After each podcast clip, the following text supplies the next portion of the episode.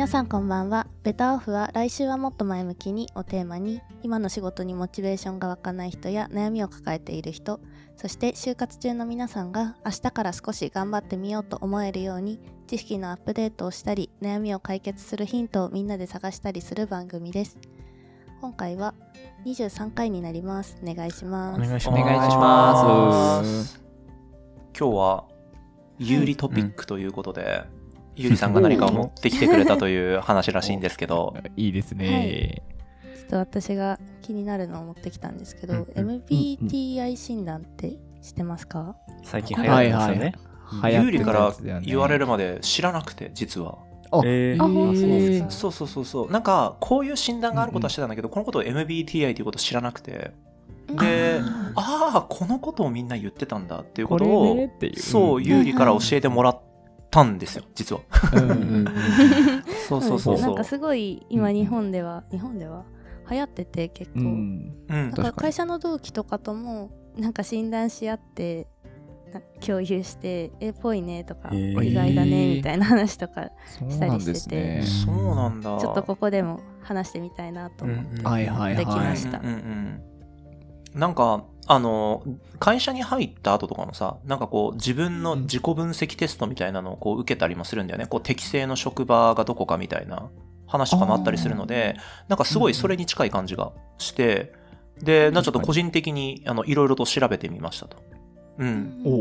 おそうで、ちょっと調べてきたので、ちょっとまあ結果を、はい。あのーなんていうのかな、シェアしたいなっていうふうに思うんですけど、まず、はい。まあ MBTI のいいところと、まあもちろん悪いところがあると思ってて、まあいいところはやっぱ客観視ができるところだと思うんですよ。うん。自分をこう主観的に捉えるのってすごい難しい、あ主観的に捉えるのは簡単ですけど、客観的に見るのってすごい難しいじゃないですか。うん。うん。なんか、はい。自分はこうだと思ってても、人からはそう思われてないみたいなことってたくさんあると思うんですよ。うん。なの、で、その自分らしさっていうような部分を、なんていうの、よりいわゆる精度が高い状況で見ることができるっていうところがやっぱ魅力の一個だなっていうことを言ってる人がすごい多いですし、専門家もそう言ってますと。はいはい。で、あとはその他者の理解も深まるっていう、その、なかなか人を客観的に見ようっていう機会ってないと思うんですけど、あなたは何々タイプあなたは何々タイプっていう風に見えてくると、なんていうのかな、あ、うん。この人はこういうタイプだから、こういう接し方がいいよね、みたいな感じで、まあその、すべてがそれが正解じゃないんですけど、少しパターン化できてくる。うんうんで、いろんな人との、いわゆるコミュニケーションをより円滑にできるっていうようなメリットもあるよねっていうようなうんうんうんまとめも結構多かったなっていうふうに思ってますし、うんあとはやっぱりその、まあ僕たちのね、このベターオフの一番大事なところだと思うんですけど、そのキャリアの選択という部分で、やっぱりその、いろんな仕事はやっぱ世の中にあるわけじゃないですか。例えば、あなたはコツコツ型の人間ですよっていう、例えばデータが仮に出たとしますよね。な、なんですけど、はいはいなんていうのかな、自分が目指しているキャリアは、なんていうのかな、思いっきりこう人を引きつけなきゃいけない、その演題でお話をするカリスマ性みたいな仕事をやりたいみたいなことを思ってたら、そずれてるわけじゃないですか。それって。違いますね、だいぶ。そう。自分ではできると思ってるけど、実際そういうタイプの人間ではないっていうことがたくさん往々にしてあったりするので、そういうものをいわゆる客観的に見て、自分のね、今後のキャリア、失敗しないように、キャリアの診断に使っていくみたいなことも当然できるのかなっていうふうに、まあ自分がね、こう診断をしてて、まあ思ったりもしましたと。ただ、ちょっと、うん。まあネガティブなポイントというか、あの、良くないポイントも一個あって、あの、MBTI って、なんかどうやら MBTI 協会というものがあって、インターネット上にいろんな MBTI 診断がいろ転がってると思うんですけど、うん。うんあれ、商商標権を若干侵害している可能性があるみたいあなんですよ。えー。なので、正式なテストを受けたいのであれば、MBTI 協会のホームページに行って、正式なテストを受けるべきだと思いますし、まあそのいわゆる個々がリバースエンジニアリングをして、まあ、なんていうのかな、その診断方法をある程度こうアルゴリズム化して、あの作ってるものが多いので、その信憑性がちょっと下がってる可能性もあるというところは承知した上で利用するってういう部分が、利用するなら利用するっていう部分がすごいやっぱ重要になってくるかなっていうところは、こう調べていた中思ったので、うん。はいはい。そそこだけは本当にちょっと注意を、うん、してみるといいかなっていうふうには、ーううん。んうん、はい。思いますね。理解した上で利用するってことですね。そうそうそうそう。あとはその、すごい打たれ弱い人は、あまりこういう診断を受けない方がいいかもしれないです。えだ例えば、まあ、極極端な例ですけど、例えば、はい。まあ、この MBTI 診断で診断ではそんなものは出てこないんですけど、例えば、うん。なんだろうな、あなたってこう世の中から見てすごい自殺しやすいタイプだよとか、なんかそういうふうに例えば仮に言われた時に、なんかもうそれを真に受けすぎちゃって、不眠症になっちゃうみたいな人とかがやっぱいたりとかするんですよね。あとは、例えば、手相占いとかで、なんか、お金を稼げる人とお金を稼げない人の手相の特徴があるみたいなのってよくあったりするじゃないですか。ああ、言いますね。だけど、君の手相はお金が稼げない人の手相だねっていうふうに言われて、それを真に受けて絶望しちゃう人もいるわけじゃないですか。だから、はいそそういう、なんていうの、ふ負のループに入っちゃうような人はあまりこうおすすめできないし、そういう人は例えば本当の診断を受けてみるっていう方がもちろんいいし、そのサードパーティーみたいな感じで、なんていうの、論理も根拠も明確化されてないようなものであって、勝手になんていうの、精神不安定になるぐらいだったら、それは やらない方が僕はいいと思うので、うん。ですよね。そう、まあ、本当にいいこともあれば悪いこともたくさんあるので、気をつけて使ってほしいなっていう商品だなと僕は個人的に調べてて思いましたうん。うんうんはい、以上でございます。ありがとうございます。でもあれなんだよね、みんなやったんだよね。そうなんですやりましたやりました。今回は。うん。だからその、ね真に受けて死にたいとか思わなかった？ら大丈夫？それは。割といいことしか書いてなかったから、俺素直に喜んでましたけどね。よかったよかった。よかった、こんな感じ、みたいな。うんうんうんうんうんうん。どどう？なんかやってみて合ってるなっていう感じだったの？ゆうりとかどうですか？それこそ一番最初にねこれ言い出しっぺで持ってきてくれた話題だし。と私23個やったんですけど診断。全部同じ結果が出てて。すごっ。え結果ではい。強が 結果がで言うと。画が強いのかそれ。なんかごめんガなの個性強がが強い違いますね。なんか ESFJ っていう結果なんですけど、うん。うん。なんか個人的には割と合ってるかなと思っていて。えーうん。なんか日本語で言うと、なんて感じなんですか ?ESFJ だけ世話役？どちょっと俺、領事館？領事館。領領事館。領領事館。いい。うんはそうえ、ですでもすごくない？全部同じ結果って。いや、すごいですよね。うん。。そんなことあるんだ。うん。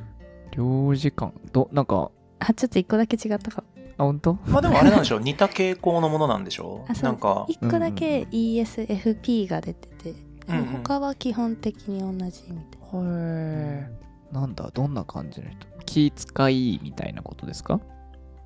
そうね。まあ割となんか一文目に書いてるのを読むと、うん。うん。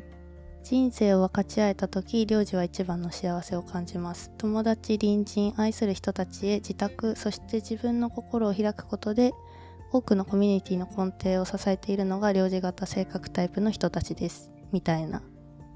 感じですそうなんだ。難しいな、これ。これちょっと分かりにくいんですけど 多分英訳英語訳したやつなんでああ、そういううんことか。まあでもなんとなくわかるけどね。ユーリがそういうタイプってのは。うん。ううんんなんか、すごい言語化苦手なキャスから言わせてもらうと、雰囲気が良くなるよね。有利がいると。うん、本当にね。どう、うんこれ ESFJ ってこと？本当にそうだよね。なんか和むよね。うんう本当に。んうんかなって思ってたので割と確かにしっくりはきますよね、うんすごいな MBTI ねちょっと周りから見ても割と当たってるのかもしれないです、うん確かにうん確かに。他はどうですか？太郎とか結果どうでした？そうですね。自分は、まあ、まず結論から言うと3つ全部違う。3つやったんですけど、3つ全部違うっていう 形になっていてう、んなんかはいはい。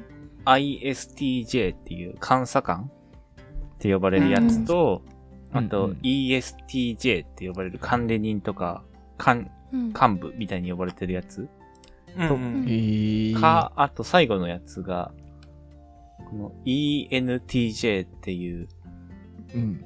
やつ。なんかちょっと完璧主義者みたいな感じのやつなんですけど、全部違くて、まあこれどれが正解なんだって思いつつも、これ面白いのが、うん。実はこの、あの、MBTI 診断って、実は結構昔から自分やったことあって、あの、高校時代にもやってたんですね、実は。学校のカリキュラムって学校でやってて、そうなんですよ。だからうん高2とかなんで、何年も前、何年もうん。前ねにやってたんですけど、で、あの、一つ、この中にある一つの診断を、まあ、同じのをやってて、うん。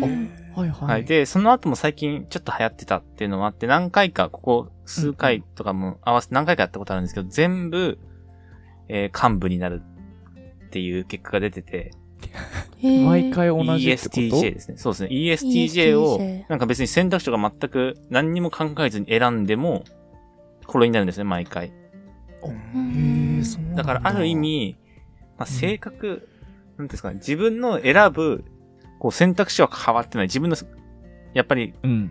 選び方とかは変わってないんだなっていうのはこれから、ここ、ん？読み取れる？変わってないんだなっていうのは読み取れるかなとは思いましたね。そうね。それは面白いなんだなと思いましたね。うんどうでした？一貫性があるよね。そうですね。かかなと思いますね。キャスはどうでした？ああ、そうね。僕は、なんか僕ちょっと2つしかやってなかったんだけど、なんかはいはい ESFJ 世話役ってやつと、なんか ISFJ 誠実で責任感が強い怠け者って書いてあった。大丈夫？で怠け者で鬱になったりしない？言われて。うつじゃない鬱じゃない 大丈夫全然全然。僕結構ストレス耐性は強いんで任せてください。オッケー。で、なんか、で、なんか、あれですね。なんだろうな。外交的で感覚重視だよって書いてあったり、うんうんうん繊細でみたいな。うんうんなんて言ってなんかもう一つのやつは、今 なんか、お、おだ、じゃあじゃあ、え？みんないじめてる俺のこと。天才、天才って言ったらてないですよ繊細ですけどね。なんか穏やか、あ僕も一行目だけ読むと、うん穏やかで安定的な生活を追求しているタイプ。でしたあまあでも、合ってるかな？なんか聞いてると。合ってるもんですかね。うんまあでも確かに、納得はしてるかもうんそうね。ああー でも二つ目もう全く違ったかもしれないです。保守的な性格であまり自分の話はしませんって書いてあるから。真逆だね。2種類出てるけど、うん SFJ は？ね、同じ？一緒。そうだからなんか共通してる？なんか僕はこの、ローマ字4つの意味が全く分かってないんですけど。そこが一番大事なんあだ大事なんだ。やばい。何も考えずにやってた。あ、そうなんだ。へえ。なんか4つ指標みたいなのがあってそれぞれに2つずつタイプが割り振られててあ4つのうち3つは同じ結果が出てるあ、はいことですねはいはい。あ、そういうことですね。あ、なるほど。で、2の4乗で16通りなんだ。うんうんああ、面白いですね、これ。そういう仕組みね。うん。すいません。これ多分仕組みの話する時間じゃないよね、きっとね。みんなで共有する時間だよね。ごめんなさい。うんまあまあまあ、でもそんな感じでしたね。僕のやつは。いいですね。あれ、伊藤さんのやつは？聞きましたっけ？いや、俺はね、全部違う結果が出たんですよ。多分。質問によって少しやっぱり回答が変わるのかなと思ってて、でも全部それなりに当てはまるんですよね。なんか一つ目は ESTJ で管理人っていう風に出て、まあその、まあ行動的で現実主義。で、いろんなことを行動していくみたいな。で、可能な限り効果的な方法で目的を達成したいと思っているみたいなことを書いてあるので、なんかまあ正しいなとは思うんですよ。うんそうでそういう反面、多分なんか感情的な質問がすごい多かったりとかすると、なんていうの、うん。結構やっぱ僕って結構いろいろ熱心にやったりとかするので、だからそのなんか熱心なタイプだねっていう風に取られる時もあれば、そうなんていうの、きちっとプロジェクトを遂行するって取られる時もあって、だからそこがちょっとブレる要因なのかなって今ちょっと自分で思いましたね。ただでも、はいはいはい。2つとも当てはまってるんですよ。自分のタイプは当てはまってるんですけど、うん。うん。うんなんか多分、質問のな量とか内容とか、だってこれ完全サードパーティーなので、なんかうんそういう部分でねブレてるんじゃないのかなっていう風な感じで思いましたね。うんうんうん。なるほどなるほどな。そうもう一個は ENFP 運動家っていう風に出てて、うん熱意あふれる、もあのうんクリエイティブかつ自由奔放で社交的みたいなことが書いてあるんですけど、多分さっきの、うんあの、管理人とちょっと違う傾向だと思うので、これ自体は。もうん。確かにな。そうそうそう。同じサイドではあると思うんですけど、うん。うんうんうん。そうそうそう。っていうね。あ、まあ、なので。まあでも当てはまってる部分はもちろんあると思うので、あの、はいはいはいそうそう参考にはすごいなるかなっていうふうには思いました。